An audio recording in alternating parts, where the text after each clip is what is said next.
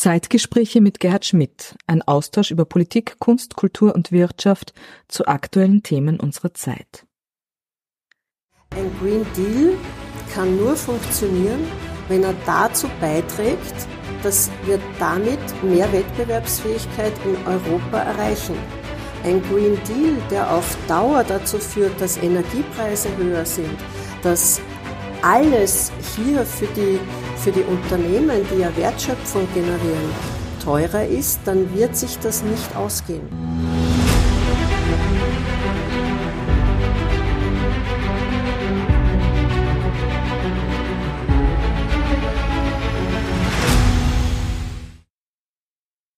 Meine sehr geehrten Damen und Herren, herzlich willkommen zu dieser Ausgabe der Zeitgespräche, wieder hier aus der Wiener Urania und wie ich an dieser Stelle immer sage, dem Herzstück oder dem Flaggschiff der österreichischen Volksbildung.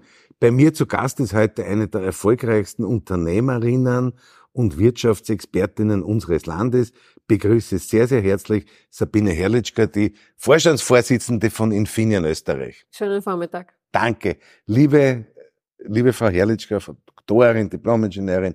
Sie haben eine großartige wissenschaftliche Karriere, aber äh, noch viel spannender, wenn ich sagen darf, ist die berufliche äh, Laufbahn. Ich kann das in der gebotenen Kürze gar nicht alles äh, sozusagen äh, referieren, aber Sie sind in, in allen wichtigen Boards. Äh, Sie sind jetzt Vorstandsvorsitzende der Infineon Technologies Austria. Sie waren vorher im Vorstand. Äh, Sie haben äh, äh, gearbeitet an der George Washington University, John Hopkins University, äh, waren im Bereich der strategischen Forschungskooperation tätig in der österreichischen Forschungsförderungsgesellschaft FFG, Vizerektorin der Medizinischen Universität Graz, in internationalen äh, Institutionen wie der US National Science Foundation und, und, und, wurden mit ganz, ganz großen Preisen ausgezeichnet. Österreicherin des Jahres sind unter die Top 5 äh, Unternehmerinnen gewählt worden, Managerinnen ähm, gewählt worden. Äh, wie ist die Lage, wie ist die Lage im Bereich der Wirtschaft im äh, Moment in Österreich, Ihrer Meinung nach? Ja, ich freue mich, heute bei Ihnen zu sein. Wir, wir spannen einen weiten Bogen. Ja. Ich glaube, äh, aktuell, das sieht man ja aus, aus, aus den Wirtschaftsdaten, das spürt man aber auch, wenn man draußen ist. Es ist schon eine angespannte Wirtschaftssituation. Wir haben viele Herausforderungen zu meistern, aber es gibt immer Herausforderungen. Und deswegen bin ich einfach fest davon überzeugt, gerade in Zeiten wie diesen bewährt sich's, wenn man eine gute Strategie hat, einen guten Plan hat und richtig tatkräftig im Team umsetzt. Wie kann man denn sozusagen diese, diese, Sie sind in einem sehr innovativen Bereich der Wirtschaft tätig, ja, äh, so an der Schnittstelle Wissenschaft, Wirtschaft, äh, Zukunftsthemen, zukunftsorientierte Bereiche. Ähm, Sie sind in der Halbleitertechnologie, wenn ich das jetzt einmal sagen Sie haben da zwei, äh, zwei Kärtchen mitgenommen, die wir aus unterschiedlichen Gegebenheiten kennen. Äh, wie ist denn da im Moment sozusagen die österreichische Wirtschaft, sagen wir mal, bleiben wir mal bei Europa in der europäischen Konstruktion verankert? Ja, ich fange mal an, Halbleiter. Fangen wir Mikroelektronik, ja. ja. Was ich Ihnen da mitgebracht habe, damit ja. es ein bisschen griffiger ja. wird, ist eine Karte. Der, der Chip ist dieses kleine Ding hier. Ja. Das ist, glaube ich, zwei Quadratmillimeter. Ja, ja, genau, der ist sehr ja. klein und darauf kommt es auch an, dass er sehr klein ist. Wo wird der eingesetzt? Das ist ein ganz konkretes Beispiel bei Serverfarmen in Rechenzentren. Mhm, mhm. in Rechenzentren wird, ist der Energieverbrauch sehr hoch je effizienter man dort die Energie nutzen kann, je weniger Verluste man mhm, hat, mhm, umso äh, besser ist es. Äh, man, versch man verschwendet keine Energie und umgerechnet dann reduziert man auch die CO2-Emissionen. Und das ist das, was dieser Chip kann. Der erschließt das Potenzial der Energieeffizienz. Deswegen sagen wir auch ganz gern, das sind die Energiesparchips. Mhm, mh. Und diese Art von Energiesparchips, das ist das, was wir als Infineon über die Zeit kompetenzmäßig aufgebaut haben und auch produzieren. Auch in unserem Werk in Österreich haben wir Forschung und Entwicklung, aber auch Produktion. Und dort werden diese Energiesparchips dann auch produziert. Ne? Das ist ja. in Villach. In Villach. Genau. Ja. Dort haben wir auch vor ein paar Jahren die größte Industrieinvestition mhm. damals in Österreich und damals in Europa umgesetzt. 1,6 Milliarden. mhm. in den Ausbau der, der mhm. wissensintensiven mhm. Produktion. Mhm. Und äh, mit dem Chip zum Beispiel, den findet man in 50 Prozent der Serverfarmen weltweit. Mhm, mh. Technologie aus mhm, Europa mhm, in 50 Prozent der Serverfarmen weltweit. Damit kann man die Energienutzung, die Effizienz deutlich erhöhen. Und das ist ein ganz deutlicher Beitrag zum Klimaschutz. Ja, aber für mich als Dilettanten jetzt, äh, diese, diese Chips, man, man kann es ja, man spürt da vielleicht ein bisschen, aber man kann nicht das schon in dickeres Papier und so weiter integrieren. Wir haben ja, glaube ich, in unseren Reisepässen auch sowas drinnen. Ne? Genau. Ne? Genau. Also die, die, die Pässe haben als Sicherheitselement einen mhm. Chip drinnen, der ist integriert, mhm. perfekt, mhm. äh, äh, eingebracht in, in die Papierhülle dann auch. Und mhm. auch da, äh, das ist auch eine der Kernkompetenzen von Infineon, da haben wir die Pässe, die mhm. Sicherheitstechnologien von über 80 Ländern, unter anderem der USA. Okay. Und wir haben das praktisch in, in, in vielen unseren Ausweisen, in den, in den Karten, Kreditkarten, die Bankomatkarte. Ja. Also Sie waren heute wahrscheinlich ja. schon mehrfach Kunde von uns. Ja, das kann ich mir durchaus. auch im Handy. Das kann man durchaus ja, die Mikrofone ja. im Handy ja. zum Beispiel sind auch etwas, was von uns kommt. Also die Anwendung, es geht von der, von der praktischen Anwendung wahrscheinlich bis in die, in die Hochtechnologie, ne? Ah ja, im Handy, das Mikrofon ist auch Hochtechnologie. Ja. Die Energiesparchips sind auch Hochtechnologie. Aber ja. es geht von Dingen, die Sie täglich verwenden, bis zum Beispiel Schaltungen in den Zügen, mhm. Photovoltaik-Elemente, da habe ich ein mhm. zweites Beispiel mhm. mit, oder von Windrädern mhm. oder im Auto, dass das Auto möglichst energieeffizient läuft. Gerade Elektromobilität ist etwas, was ganz wesentlich definiert wird, auch von Mikroelektronik. Jetzt ist ja der Chip so groß, dass man wahrscheinlich mit dem freien Auge so als Punktal äh, wahrnimmt, ja. Aber der hat wahrscheinlich eine ungeheure Speicherkapazität. Ne? Leistung. Ne? Also entweder Leistung, gibt's, ja. gibt's Chips, die speichern können oder solche, die Strom besonders ja. effizient schalten. Ja. Je besser der Strom geschalten wird, umso höher ist das Potenzial der Energieeffizienz, das man schließen kann. Oder eben die Sicherheitstechnologien. Es gibt unterschiedliche Chips. Mhm. Aber das Kernelement ist immer, dass die sehr klein sein müssen, mhm, sehr mhm, leistungsfähig mhm, sein müssen, mhm. damit man sie eben in Dinge wie. Handys oder so integrieren kann, damit die möglichst wenig Platz auch einnehmen.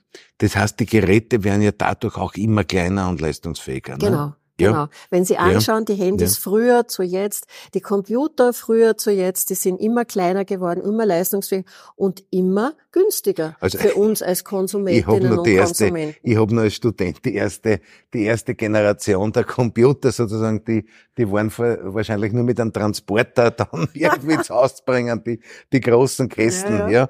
die man in den Wohnungen stehen hat. Naja, ich, jetzt haben Sie Jetzt haben Sie uns das wunderschön erklärt, äh, aber da ist natürlich äh, ganz besonders diese Schnittstelle zwischen Wirtschaft und Wissenschaft gefordert. Sie müssen ja wahrscheinlich da ganz intensiv mit Universitäten, mit außeruniversitären Forschungseinrichtungen zusammenarbeiten, weil Sie ja das ganz Aktuelle noch auch brauchen.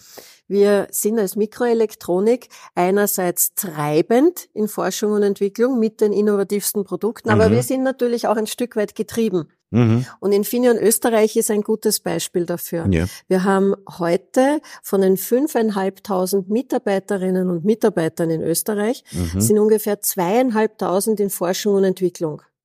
Also da sieht man von allen Ebenen, von der Grundlagenausbildung bis schlussendlich den Dissertationen. Mhm. Äh, Forschung und Entwicklung spielt bei uns eine ganz zentrale Rolle.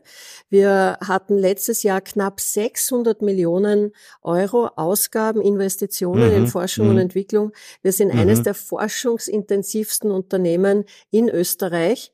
Und ich finde spannend ist auch ja. die Geschichte von Infineon ja. in Österreich. Wir haben begonnen vor rund 52 Jahren in Villach, verlängerte Werkbank. Mhm. Da war mhm. ein bisschen ja, mhm. mhm. billig montieren. Ja, ja. Und wir haben damals begonnen mit 24 Mitarbeiterinnen, by the way. Und heute eines der forschungsstärksten Unternehmen, wo wir Forschung und Entwicklung und Produktion und globale Geschäftsverantwortung in Österreich haben, globale Kunden bedienen. Also wir kennen gern diese Geschichten aus USA, wo jemand irgendwie in einer Garage was Mutiges begonnen hat. Aber wir haben in Österreich auch solche Geschichten und in Finnland Österreich ist so ein Beispiel. Ich kann mich erinnern, meine, meine Jugend ist ja geprägt von diesen Mondlandungen, ja, die ja Tag und Nacht übertragen wurden und so weiter. Und dann hat es irgendeinen Professor im Fernsehen gegeben, der vor einem riesigen äh, Kosten gesessen ist und sagt, Professor X sitzt jetzt beim Computer. Ja, also genau. waren gewaltige, gewaltige Rechner damals. Genau. Ja. Und heute, ja. ein Handy, das wir heute verwenden, hat ein Mehrfaches der Leistungsfähigkeit, wie damals eigentlich die Systeme, die die Mondlandung möglich ja, gemacht ja, haben. Ja, ja, ja. Das ist ja, und das, das tragen wir täglich bei uns. Ja, also da sieht man, was Technologie alles schon zustande gebracht hat und noch mehr kann, gerade bei solchen Herausforderungen oder Aufgaben, mhm. wie auch eine Klimawende. Jetzt muss ich Ihnen aber als Politiker durchaus gefährliche Frage stellen, äh, sind die Universitäten ihre Partner oder ist es so, dass eher außeruniversitäre Forschungseinrichtungen die Partner sind? Heutzutage kann keine Organisation alles Wissen für sich selber haben. Ja. Deswegen ist Kooperieren wichtig. Und wir arbeiten zusammen mit Universitäten, mit Forschungsorganisationen in Österreich und darüber hinaus. Wir haben letzte Woche einen gemeinsamen, mhm. äh, einen, einen, gemeinsamen, einen gemeinsamen Raum, Kooperationsraum ja. eröffnet an der Universität in Leibach. Mhm wir sind hier in Wien mit der Technischen Universität Wien zugange. Wir haben Stiftungsprofessuren unterstützt, also Forschungsorganisationen, Universitäten, Fachhochschulen. Mhm, mhm, wir arbeiten mit denen zusammen, wo die Expertise passt und wo das Mindset passt, nämlich dass man gemeinsam an den besten Lösungen arbeitet. Und ihr braucht auch sozusagen hochqualifiziertes Personal. Wir brauchen hochqualifiziertes Personal. Wir ja. bilden aber auch viel aus. Ja. Wir fangen da sehr früh an, vom, ja. vom Kindergarten. Wir ja. haben rund 300 Kindergartenplätze äh, in Villach ja. an drei Standorten, äh, mehrsprachig mit einem Schwerpunkt auf Naturwissenschaften und Technik ja. ein Science Mini ja. Lab, wo die ja. Mädels und die Buben mit leuchtenden Augen drinnen sitzen. Aber wir haben eine Vielzahl von Bildungskooperationen, Kindergarten, über die Schulen, die HTLs, berufsbegleitend. Über die letzten Jahre hatten wir mit rund 100.000 jungen Leuten zu tun, über innovative Lehr- und Lernformate, gemeinsam mit Lehrkräften auch, weil Bildung einfach so wichtig ist und weil ich fest davon überzeugt bin, dass es so wichtig ist, auch die Begeisterung für Technik und Naturwissenschaften weiterzugeben, weil Technik und Naturwissenschaften einfach viele Lösungen bietet für die großen Aufgaben, die wir gehabt haben und auch weiter haben. Na, das ist wirklich faszinierend, wenn man sieht, dass Unternehmen auch ihre soziale Verantwortung sehen wenn Sie sagen, vom Kindergarten, Bildungsinvestitionen, die Labs, wo die, die, mhm. die, die Bildungsfonds, wir haben einen Bildungsfonds ja. aufgelegt. Das ja. ist auch ein sehr schönes Projekt gemeinsam äh, mit der Caritas, die Lerncafés. Ja. Ja. Da, ja. da gibt's Betreuung und vor allem Nachhilfe am Nachmittag. Mhm. Und die mhm. Caritas hat mir letztens auch äh, gesagt, alle Kinder im letzten Jahr haben mhm. damit auch die Schule geschafft. Okay. Auch das ist, Bildung ist die Basis für alles. Das ist, das ist ganz, ganz großartig. Und ich nehme an, und das weiß ich ja von Ihren Unternehmen, dass Sie ganz besonders auch junge Frauen genau. äh, motivieren, sozusagen in technische Berufe zu gehen. Ne? Genau. Genau. Das Thema junge Leute und Technik, Frauen und Technik ist ein mhm. ganz wichtiger Punkt.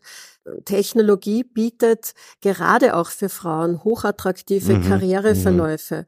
Mhm. Äh, man mhm. macht was Spannendes, man kann einen Beitrag leisten, man verdient mhm. gut. Mhm. Ja, und da gilt es auch, mhm. immer wieder zu zeigen, wie interessant solche ja. Karriereverläufe ich auch verstehe. sind, ja. äh, weil wir halt sehr traditionelle Rollenmodelle noch immer haben. Mhm. Mhm. Und mhm. die Welt und auch wir als mhm. Unternehmen haben mhm. viel zu bieten und, und ich finde, es kommt darauf an, solche Chancen zu sehen ja. und möglichst auch zu nutzen. Sie haben es ja vorhin gerade gesagt, wie Sie Kooperationen sozusagen über die Grenzen hinaus.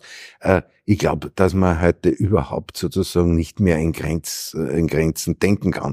Also gerade im Bereich Wissenschaft, Forschung, ja, wenn Leibach oder in Italien oder in einem anderen Land irgendetwas entwickelt wird oder eine Idee ist, dann muss man dabei sein. Ne? Ich glaube, das ist auch eine der großen Leistungen, die wir in Europa geschafft haben Mhm. In Europa gibt es seit Jahrzehnten die gemeinsamen Forschungs- und Technologieprogramme. Mhm. Die haben eigentlich das, die, die Kernkompetenz Kooperation gestärkt. Wir haben mhm. in Europa eine viel stärkere Kooperationskultur über die Zeit, weil man eben finanziert durch die Europäische Union und das auf der Basis der, der Beiträge der Mitgliedsländer gemeinsame Forschungsprojekte mhm. gemacht hat. Die sind sehr kompetitiv, aber mhm. die können die großen Fragen unserer Zeit auch ansprechen. Mhm. Und, und da arbeiten Forschungsteams aus Österreich, aus anderen Ländern zusammen an genau diesen Themen. Und deswegen sind wir in Europa richtig gut geworden, mhm. in der Möglichkeit zusammenzuarbeiten. Unternehmen, Forschungsorganisationen, große Unternehmen, kleine Universitäten, Fachhochschulen, alle. Ich sehe da aus Ihrer Tätigkeit bei der äh, Forschungsförderungsgesellschaft, äh, dass Sie sich da immer engagiert haben. Äh, jetzt haben wir in Österreich immer sozusagen das Ziel gehabt, die Forschungsquote etwa bei vier Prozent BIP anzusetzen.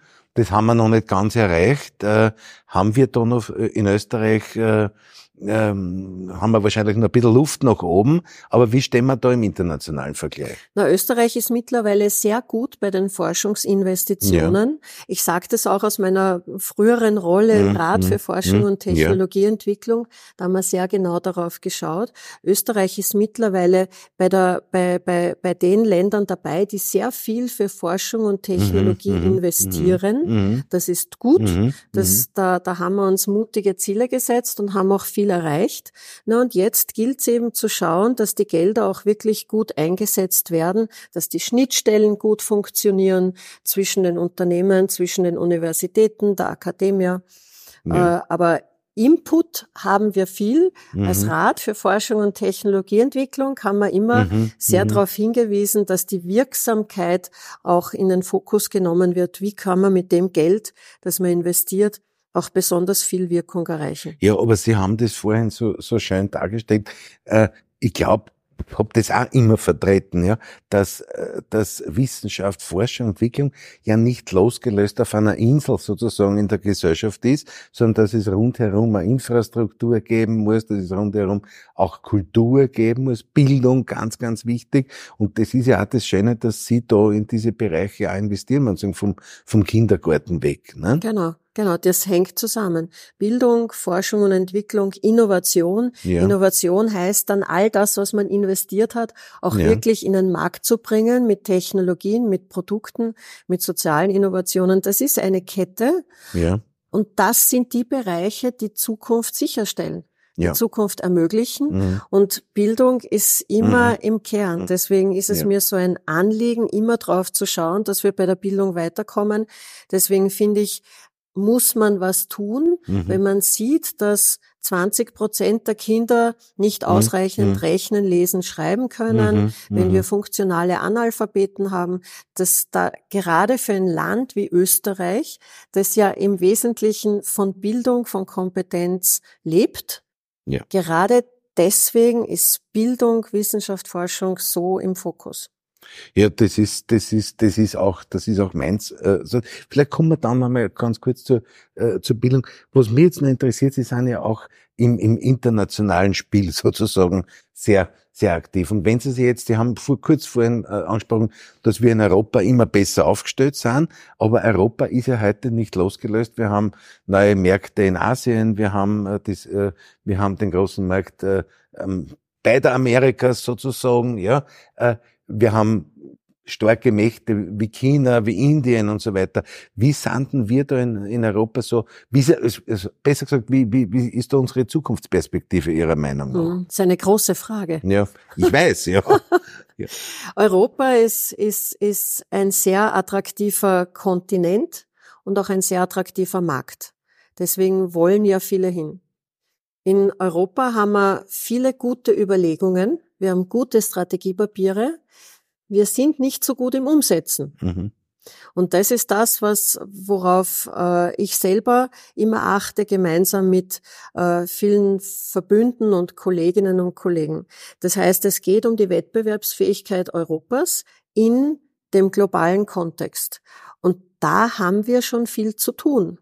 Und wenn wir zum Beispiel äh, uns sehr hehre Ziele setzen, ein mhm. Green mhm. Deal ist ein mhm. ganz wichtiges Thema. Sie sprechen das auch immer wieder in Ihren ja, Schriften an, ja? Ja, ja. Äh, mehr Nachhaltigkeit, ja. das, das, das äh, das ist uns allen wichtig, aber dann kann das nur funktionieren, wenn es auch schlussendlich zu mehr Wettbewerbsfähigkeit mhm, führt. Mhm, mhm. dass, wenn Europa sagt, wir wollen den Green Deal umsetzen, das mhm, heißt, wir wollen Klimaneutralität erreichen, was super ist, was im Sinn der mittelfristigen Entwicklung für die nachfolgenden Generationen ist, das Wichtige. Ja, für uns ja. ist wichtig, aber auch für alle danach. Aber ein Green Deal kann nur funktionieren, wenn er dazu beiträgt, dass wir damit mehr Wettbewerbsfähigkeit in Europa erreichen. Ein Green Deal, der auf Dauer dazu führt, dass Energiepreise höher sind, dass alles hier für die, für die Unternehmen, die ja Wertschöpfung generieren, teurer ist, dann wird sich das nicht ausgehen. Aber ist es, ist es, äh, ist es so, dass wir, wenn wir jetzt an den Wettbewerb denken, leben wir da wirklich in einer Situation des Wettbewerbs oder setzt nicht die internationale Politik gewisse, gewisse Mauern auf? Ich denke jetzt nur sozusagen äh, die Machtverschiebungen nach der Ukraine, nach dem Ukraine-Krieg und so weiter, äh, dass man sagt, es gibt da jetzt, es entwickelt sich da ein neuer Wirtschaftsraum mit Russland, mit, mit China, eventuell mit Indien. Klar. Ja. Sicher, aber umso mehr ist es wichtig, dass wir in Europa überlegen, die besten Köpfe, die besten Talente, trotz der demografischen Entwicklung mhm. und Rahmenbedingungen, wo sich Organisationen, Unternehmen gut entwickeln können mhm. und im globalen mhm. Wettbewerb mhm. Erfolg haben können. Wir sind als Mikroelektronik eigentlich ja. ein gutes Beispiel. Das, das heißt, das Kapital in Zukunft wird das Wissen sein. Wenn man naja, das hat, dann ist man wahrscheinlich auch. Deswegen reden wir ja von der Wissensgesellschaft ja. und der Wissensökonomie. Ja. Schon seit langem. Ja. Aber es braucht natürlich Rahmenbedingungen dafür. Und die gilt's zu gestalten. Wir, wir brauchen in Europa, und das ist das, was uns in, in der Industrie oft Sorgen macht, wenn man immer mehr an Regulatorien aufsetzt, mhm. ohne dass es dazu mhm, führt, dass mhm. dadurch mhm. Wert entsteht, mhm. Mhm. dann, dann wird das schwierig. Ein Lieferkettengesetz ist gut von der Theorie ja, her. Ja. Aber wenn es nur dazu führt, dass mehr Bürokratie entsteht, wird es niemanden nutzen und es wird die Wettbewerbsfähigkeit negativ beeinflussen. Mhm. Sie haben ja vorhin gesagt, Europa tut sich ein bisschen schwer, die Ideen sind da, aber die Umsetzung ist schwierig. Ne? Ist es deswegen, weil wir noch immer sozusagen zu stark in nationalen Kasteln denken in Europa? Europa ist ein unglaublich engagiertes Projekt. Ja. Das Länder zusammenkommen mhm. und sagen, wir wollen gemeinsam eine Region mhm. bilden. Mhm. Das hat es in mhm. der Form eigentlich noch nie gegeben. Wir haben in der Vergangenheit oft gesagt, Europa ist ein Friedensprojekt mhm. mhm. und manche haben gedacht, das ist irgendwie ein Spruch aus der Vergangenheit. Ja, ja, ja, Jetzt mit dem Ukraine-Krieg sieht man, wie wahr das ist. Wie wahr das ist, ja. Ja, ja, Europa ist ein unglaublich ambitioniertes Projekt. Ich bin glühende Europäer. Ja, ja, ja, ja. Ja, es verbindet und uns. Gerade, ja. gerade ja. in Forschung ja. und Technologie hat man das gesehen, wie man durch das Zusammenarbeiten die Kräfte bündeln kann und zu den besten Lösungen mhm. in mhm. Forschung und mhm. Technologie mhm. kommt. Und mhm. das muss uns noch viel besser gelingen, auch bei vielen anderen Fragen. Das ist eigentlich die die Entwicklung, in der wir seit vielen Jahren sind. Natürlich heißt es, dass Nationalstaaten ihre Rolle ein Stück weit neu definieren müssen. Man mhm, muss überlegen, mhm, was mhm. entscheidet man auf europäischer Ebene, was mhm, kann man noch mhm. national machen. Und das sind keine einfachen Prozesse. Europa ist ja immer, Europa hat immer gewisse Rückentwicklung, Vorwärtsentwicklung, aber unterm Strich war es immer eine Vorwärtsentwicklung. Nicht? Und äh, wenn man sich, wenn man sich ein bisschen die europäische Geschichte anschaut, dann sieht man, es war zuerst der Wirtschaftsgemeinschaft, dann ist aus der Wirtschaftsgemeinschaft der politische Gemeinschaft und das müssen wir alle miteinander weiterentwickeln Richtung genau. Soziales, Umwelt, Technologie, genau. Forschung. Und äh, da haben wir sicher noch was tun, wenn man sich manche Länder wie unsere geschätzten Nachbarn in Deutschland zum Beispiel anschaut, wo ja Bildung zum Beispiel noch immer Ländersache ist. Ja, und das ist sehr, sehr schwer, dann alle Länder sozusagen auf Standpunkte zu koordinieren. Genau. Ne? genau. Genau. Und da braucht es auch den Beitrag von jedem Mitgliedsland, ja. dass wir Europa gemeinsam weiterentwickeln. Ja. Und wir haben in der Mikroelektronik eigentlich ein paar solche Beispiele. Mhm. Warum mhm. Mikroelektronik? Mhm. Weil wir mit der Mikroelektronik so am Puls der Entwicklung sind. Ja. Das ja. hat man eigentlich am besten gesehen im Zuge der Corona-Pandemie. Auf einmal, Sie können sich erinnern, was war das erste Produkt, das besonders in den Mangel gekommen ist? Wissen Sie es noch? das waren einmal, ja, ich denke jetzt einmal die Masken ja, und so weiter. Die Masken, das waren ja, Trivialmasken, ja, das waren die einfachen. Ja, ja, ja. ja das waren gar nicht die FFP2-Masken. So, auf einmal sind wir draufgekommen, das haben wir nicht mehr in Europa. Mhm. Und riesige ja. Aufwände, dass wir hier Masken nach, nach, nach Europa bekommen. Und in der Mikroelektronik war dann das nächste. Sie können sich erinnern, Autobänder sind gestanden. Ja, ja, Heute noch, wenn man einen Computer irgendwas bestellt, hat man längere Lieferzeiten. Ja, ja. Das heißt, wir haben gesehen, bei der Abhängigkeit von einfachen Dingen mhm. wie Masken, mhm wie ja. un unangenehm ja, das ist. Medikamente, Antibiotika. Ja. ja. Und bei Technologie wie Mikroelektronik mhm. ist Technologie, die wir tagtäglich brauchen, ist so eine Unabhängigkeit extrem unangenehm. Ja, ich kann mich erinnern, wir sind, Austrian Airlines hat ja zwei, zwei äh, große äh, Flugzeuge sozusagen ausgeräumt und umfunktioniert zu Transportmaschinen. Da sind die Masken aus, aus, genau. aus China gekommen. Ja, genau. Und da sind viele Menschen sozusagen beim Flightradar 24 gesessen und haben geschaut, dass die zwei Maschinen sozusagen, die, denen wurde dann in Schwächert ein Staatsempfang bereitet, war alles, alles am Flughafen. Ich weiß noch, die ja, Wirtschaftsministerin alles, dabei, ja, hat sich das sehr ja, eingesetzt. Ja, der Botschafter, der Bürgermeister und so weiter. Ja. Nein, na, ganz, und, ja. und wenn man aber dann abhängig ist, ja. dann von Technologie, die so wesentlich ist im Handy, bei vielen Dingen, die wir tagtäglich verwenden, dann muss man was machen. Mhm, mh. Und Deswegen ist die Mikroelektronik so ein gutes Beispiel, weil Abhängigkeit hier besonders gefährlich ist. Mhm, mhm Deswegen mhm. investieren, das ist eines der großen Learnings eigentlich aus der Pandemie, mhm. dass viele mhm. Länder seitdem besonders investieren in den Technologiebereich mhm, und die Mikroelektronik ganz vorneweg. Ja. USA tun das, China tut es seit langem und Europa tut es auch mit äh, einem äh, äh, Instrument, das heißt Chips Act. Und hier hat man vereinbart, dass man man europäisch zusammenarbeitet, um die Mikroelektronik, die Chipindustrie zu stärken. Empfinden Sie das mehr als Druck oder als Herausforderung? Weil ihr seid ja da sozusagen wirklich gefordert im internationalen Konzert. Äh, der Wettbewerb in der Mikroelektronik ist enorm. Mhm. Mhm. Mhm. Da, wenn man im globalen Wettbewerb ist, dann sind alle Faktoren wichtig. Dann ist Energiekosten wichtig, dann ist Inflation ein wichtiges Thema, dann sind Lohnkosten ein wichtiges Thema, weil am Schluss ist man auf einem internationalen mhm. Markt mhm. und da zählt die Qualität mhm. des mhm. Produktes, aber mhm. schlussendlich der Preis. Mhm. So.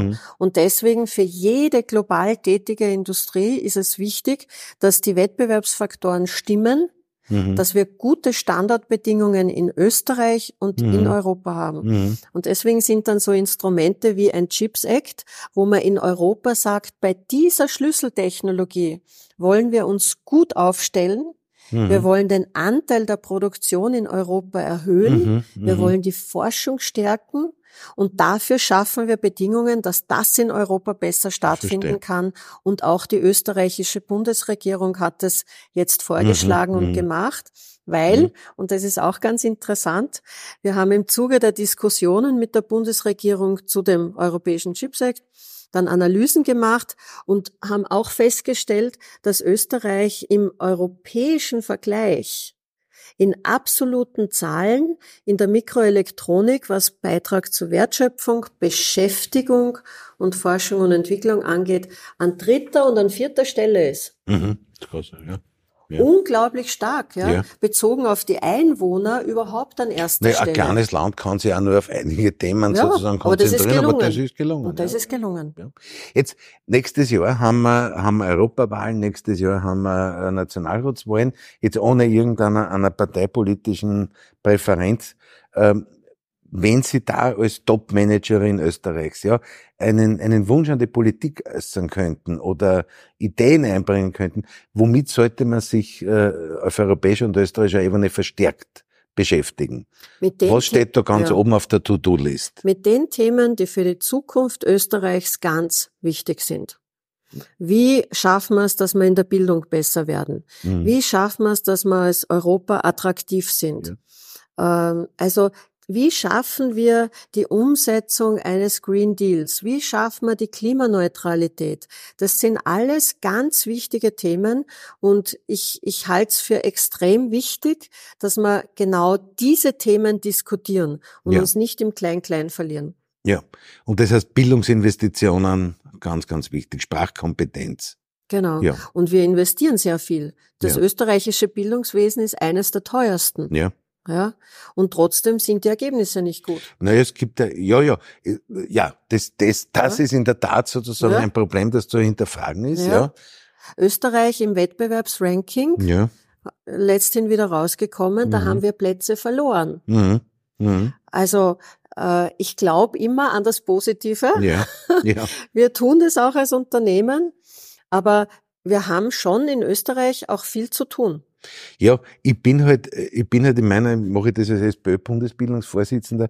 Wir werden nächstes Jahr in der, in unserer Arbeit äh, einen Schwerpunkt setzen in die Richtung, dass wir Bildung stärker mit Kultur und Sport mhm. vernetzen wollen. Ja, weil ich habe auch persönlich immer den Eindruck gewonnen, ich bin ja von der, von der Profession her Lehrer oder unterrichte an der Hochschule, äh, dass gerade äh, die Bereiche, wo Sinnfragen gelöst werden, auch zu erhöhter Motivation genau, führen. Genau, ja? absolut. Ja. Das sehen wir auch. Ähm, und das zeigen Studien auch, mhm. überall dort, wo man gerade in der Technik auch vermittelt, wozu ist es, aus der mhm. Anwendung mhm. heraus. Vor allem, wenn man auch Digitalisierung nutzt, dann kann man junge Leute viel leichter dafür begeistern. Es fängt schon mit ganz einfachen mhm. Dingen mhm. an, wenn man Studienfächer anders bezeichnet, von ja. der Anwendung ausgehend. Ja. Auf einmal findet man größeres Interesse. Ja, da hat es ja, da hat's ja in der Vergangenheit viele Wortakrobaten gegeben, Akrobatinnen, die, ja. ja. Ja. ja. Und ja. gerade wir haben schon ein bisschen über Nachhaltigkeit gesprochen.